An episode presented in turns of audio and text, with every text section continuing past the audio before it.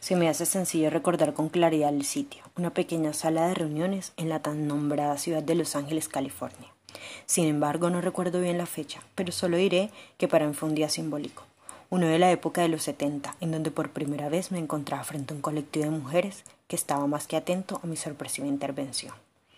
Sin dejar de lado lo nerviosa que me encontraba en ese momento, traté de aclarar lo que pasaba por mi mente y todo lo que en ella mis tres chicas me decían. Tomé el valor de alzar la voz y darles una mirada a todos los que estaban enfrente mío. En mis ojos se reflejaban los sentimientos tras cada palabra, y entonces salió mi discurso.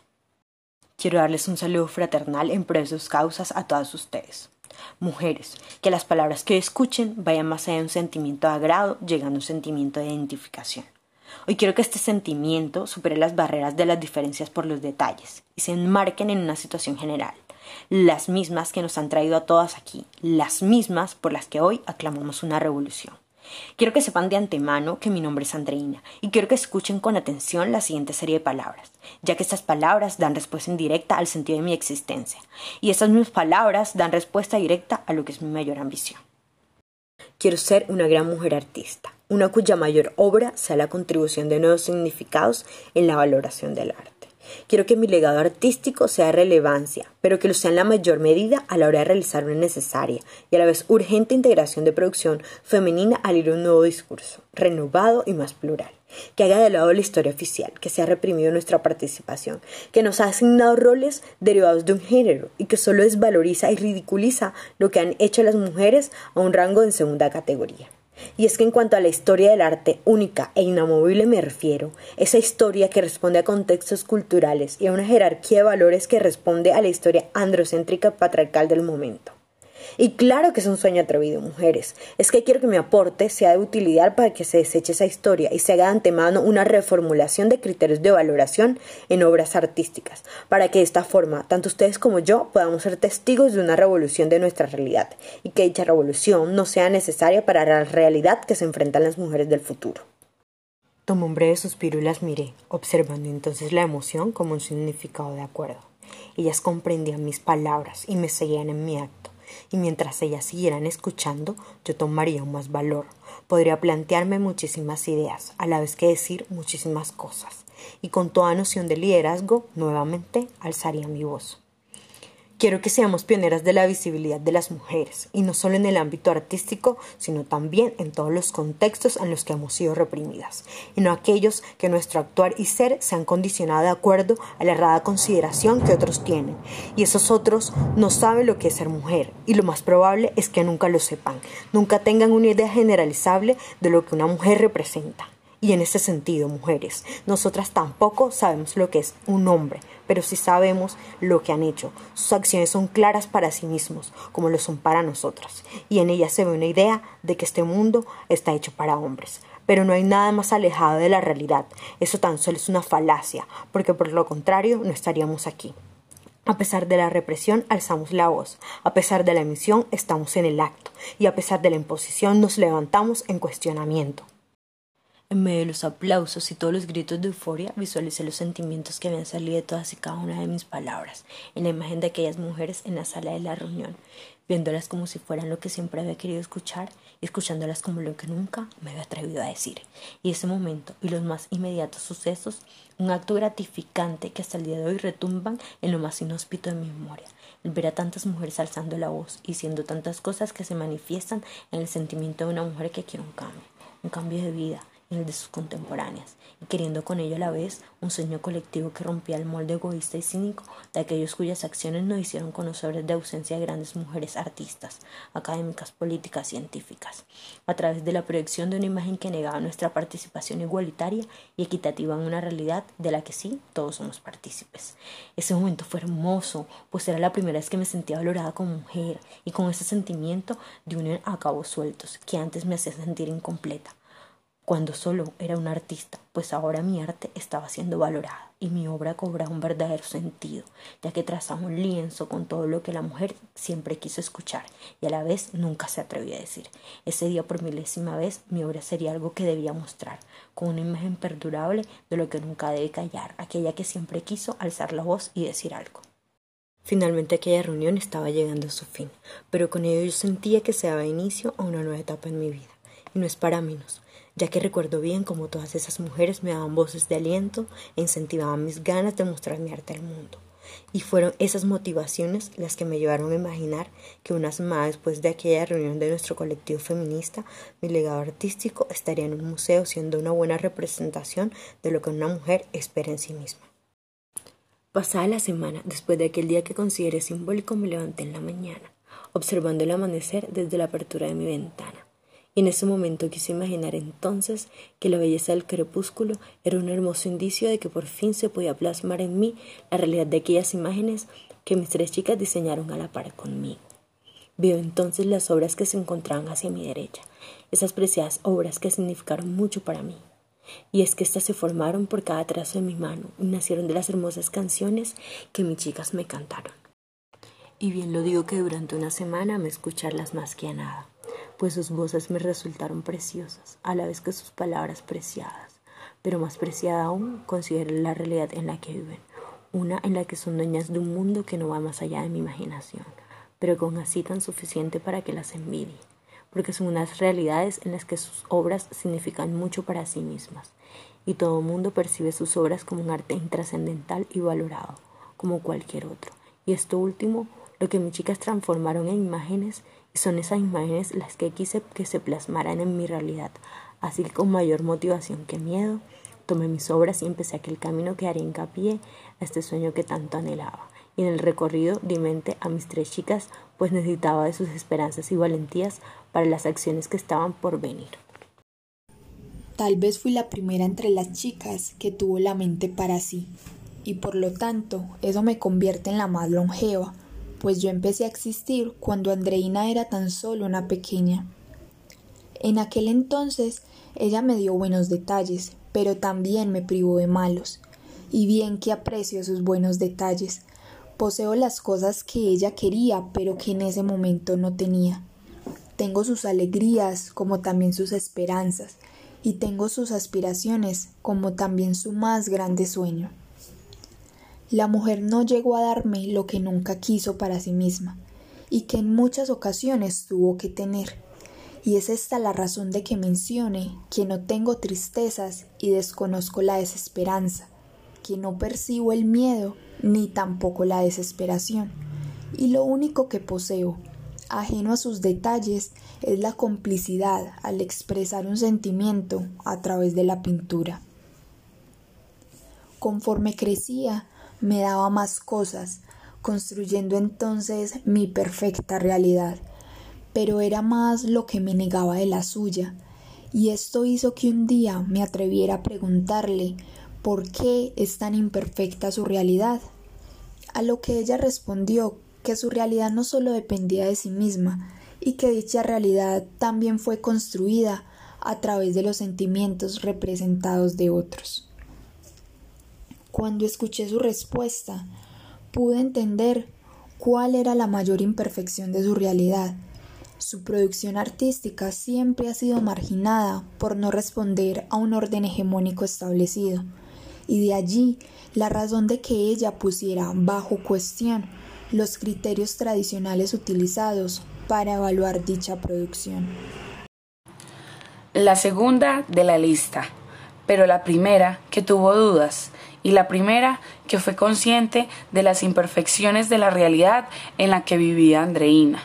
Nací luego de una ruptura de la inocencia en su adolescencia, cuando ella percibió que había algo mal con el orden de su realidad, porque a pesar de que es tan talentosa y sus obras de una belleza sin igual, estas últimas nunca fueron tan valoradas como las de sus contemporáneos hombres y su inquietud solo tuvo un aumento cuando vio que esa situación en su presente no fue única y particular, ya que muchas mujeres artistas también la habían experimentado.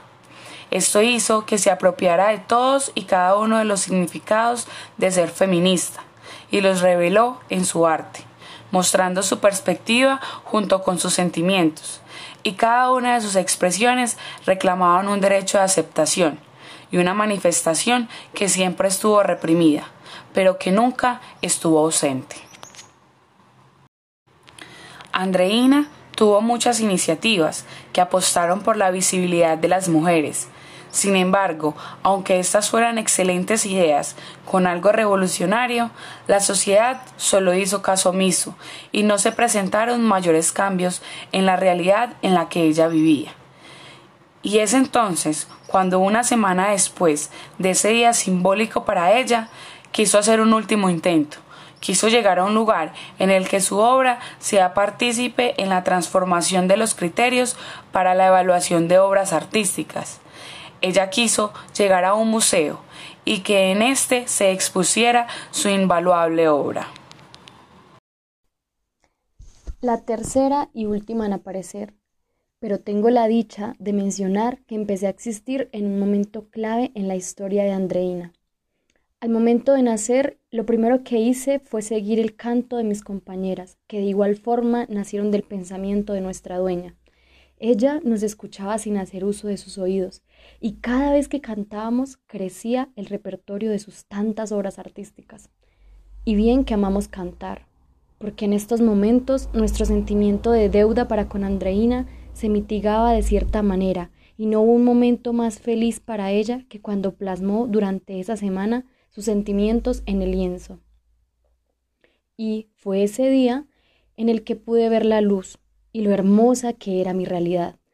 Y por eso mis compañeras y yo recitamos la canción más bonita, una que reflejaba la belleza de nuestra realidad en tres cuadros que completaban una secuencia escénica de ese día simbólico. Dicha obra era entonces la más hermosa entre todas las que había creado, y eso era porque ella plasmó lo que significó para sí misma su discurso, y plasmó sin tener la intención lo que su mente había creado a lo largo de su historia, la vida de tres mujeres artistas que llevan su vida artística desde la comodidad de sus perfectas realidades. Cuando estuve a las puertas del Gran Museo del Oeste y con el peso de mis obras en mis espaldas, recordé las veces que estuve en ese museo. Dichas veces tenía la intención de que mis obras tuvieran lugar al lado de los otros artistas pero esta petición fue algo que nunca intenté antes de ese día, pues era mayor el temor de que me fuese negada sin ni siquiera ver mi trabajo, y por el único motivo, soy mujer. Mientras cruzaba las puertas, se me hizo un nudo en la boca del estómago, al recordar al, curador del museo. No podía soportar la idea de volver a cruzarme con aquel hombre, que aunque parecía su semblante amable, dejaba ver una estela de misoginia cada vez que pronunciaba una frase. Escucharlo hablar me resultaba una punzada de dolor en el útero. ¿Qué haces aquí? Este lugar no te pertenece. ¿No has visto todos los cuadros que están aquí? Son de hombres. No hay lugar para ti. Yo creo que deberías dejar de soñar. Este es uno de los más importantes museos del Estado. Y las mujeres no tienen cavidad aquí. ¿Cómo crees tú que una simple estudiante de artes pueda lograr exhibir sus cuadros en este museo? Antes de pensar en algo similar, recuerda que eres mujer y eres de color oscuro. No sé qué pretenden las mujeres si ya las dejan andar solas por la calle, vestirse como quieran, incluso hasta divorciarse. ¿Y ahora qué quieren? ¿También ser artistas? Por Dios, esto es inaudito. Esas fueron algunas de las tantas frases que le escuché oír en cada una de las convocatorias anuales para el concurso nacional de talentos, convocatorias en las que expecté y reconfirmé que el arte femenino había sido suprimido y que el término mujer artista es algo que solo le pertenecía a un reducido número de mujeres cuyo accionar las hizo destacables por encima de cualquier adversidad, y por leve instante me sentí motivada a participar. Después de todo, era una ocasión en la que las mujeres podíamos participar, aunque ninguna lo haya ganado. Todavía, y fue precisamente eso lo que me hizo recordar los comentarios de mis colegas respecto a las obras de la mujer que se aventuró a inscribir en una versión pasada del concurso. Ellos comentaban con un tono déspota y burlón que su obra tenía un toque femenino bastante marcado Nunca pude entender por qué tomaban ese toque femenino como un defecto, y a la vez me hizo preguntarme si ser mujer artista era una imperfección. Pero con el tiempo yo pude darme cuenta que las imperfecciones no estaban en nosotras, estaban en nuestra realidad, y esa imperfección había sido tan pura como para que me haya apropiado de ella. Pero aquel día simbólico la había vuelto, y ese mismo día no dejaría que se expandiera más. Mientras caminaba por los pasillos, viendo las exhibiciones del museo, me detuve a observar la cantidad de obras que había en la sección de campeones anuales. Y bien, eran obras artísticas que nunca paraban de maravillar mi vista, pues eran obras magníficas que bajo la objetividad poseen la característica de un tipo de obra que merecen estar allí. Pero no había nada parecido a la obra con la que estaba familiarizada. pues mi propia obra me indica un arte diferente y quizás atrevido. Pero de igual forma era digna de estar allí. Pero era consciente también de que el arte en su totalidad no había sido valorado por lo que era, y que el género era una de las razones de las que se produjera esa prerrogativa. Oh, vaya, una mujer interesada en el arte. Esto sí que es algo poco común. Era aquel hombre, el señor Vélez, quien era curador en el museo y cuyas obras estaban expuestas en dicha sección.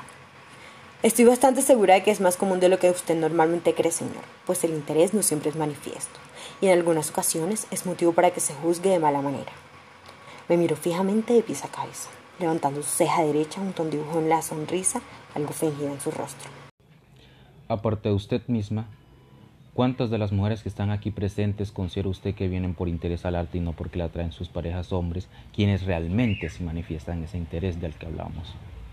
No lo sé con exactitud, señor, pero me atrevo a decir que un tercio de ellas viene por interés propio, y otras vienen aquí, en muchos casos, en contra de su voluntad, tras los pasos de su marido, quien sin reparo las traen a un sitio donde solo exponen un tipo de arte con el que ellas no se sienten identificadas.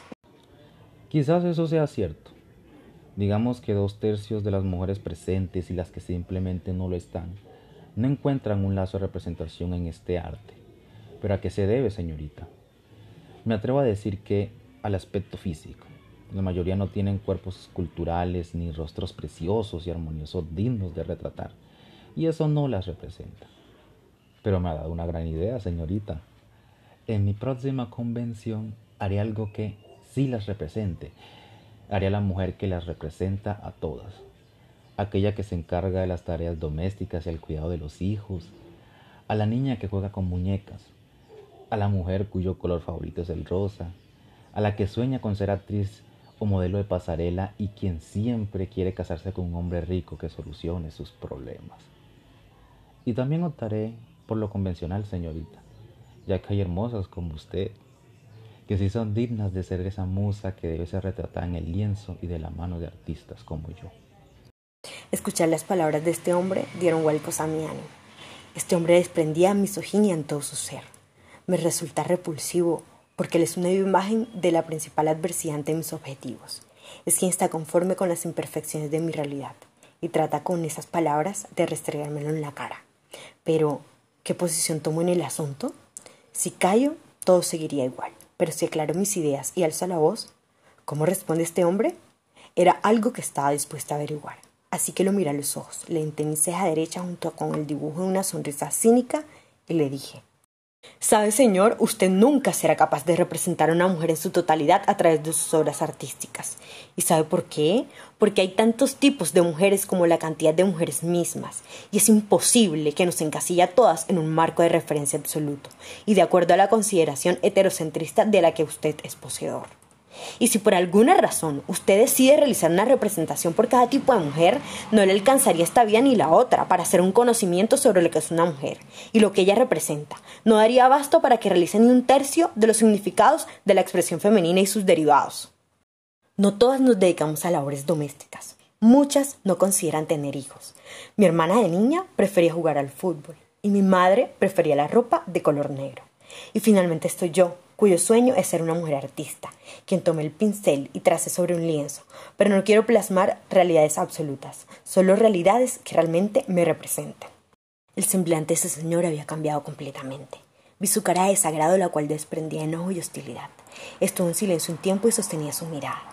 Nuevamente sonríe y nuevamente decide hablar. Sabe, señorita artista, sus argumentos de las realidades y las representaciones son válidos. Le doy la razón aunque me cuesta bastante hacerlo. Y esto último alegoriza a las pocas mujeres que dotadas con la capacidad de palabra me he encontrado.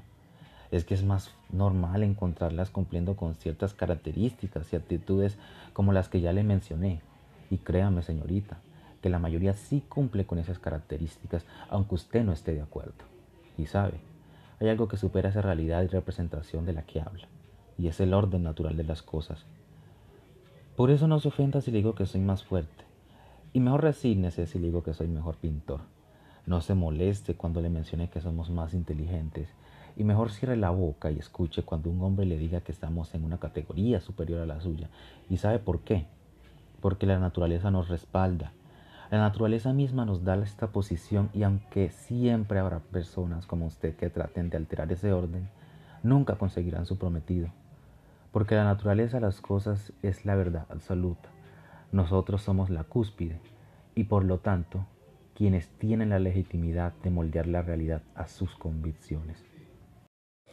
Esas palabras me hicieron estar casi segura de que todo lo que saliera de la boca de un hombre tendría la tendencia a volverse universal sin importar lo estúpido que sonara. Y quizá el miedo nos hizo creer en ese tipo de palabras, y en mayor medida cuando lo mencionan como una imposición, y por eso la realidad en la que vivimos. Pero ahora el valor es algo que está conmigo. Y con ese mismo alzaba la voz, pues quería ver de una vez por todas si su imposición y verdad absoluta no se derrocaban con cuestionamientos. El orden natural de las cosas dice Sabe, Señor, no estoy de acuerdo con eso. Y le digo que es otra idea sacada de una mente que tiene miedo y trata de infundir su propio temor a quien se lo hace padecer. Y quizás eso, Señor, eso sí es algo natural, pues es el mecanismo de defensa con el que reaccionan los seres humanos cuando se sienten amenazados. Y además, hay muchas razones para creer en ese orden natural, absoluto e impuesto del que habla. No exista y si existiese, puede decirme usted que no puede cambiar. Y si le ocurre, le diré que bajo su lógica, los dinosaurios no estarían extinguidos. Y algo más, la naturaleza nos da un regalo a nosotros los seres humanos, uno que nos diferencia del resto de especies y al que hemos llamado razón. Dígame, Señor, si nos han dotado de algo tan maravilloso como es esa cualidad, porque usar comparativos con lo que deriva el instinto, vaya más allá, no use la razón simplemente para trazar significados en un lienzo. Úsela también para dejar atrás esa lógica de un tipo de comportamientos que solo es absoluto en los animales y deje de creer de una vez por todas que está en una categoría superior a una mujer porque no es así. Ambos, tanto usted como yo, estamos en la categoría de seres humanos y mientras estemos allí, nosotros exigiremos respeto y mientras la razón nos falle, iremos en pro de una igualdad de la que siempre hemos sido negadas. ¿Es mi impresión o se encuentra al borde de las lágrimas? Es solo su impresión definitivamente. Y la mía es que usted se ha quedado sin argumentos y recurre a las frases típicas machistas propias de un misógino como usted. No es que me falten argumentos, es que discutir con feministas como usted es de lo más molesto. Y no quiero extender la situación porque tocaríamos diversos temas y la verdad no es el momento adecuado. Aunque le diré algo, haciendo un poco de énfasis, claro. Si decide participar en la competencia, no ganará. Eso es algo de lo que puede prescindir.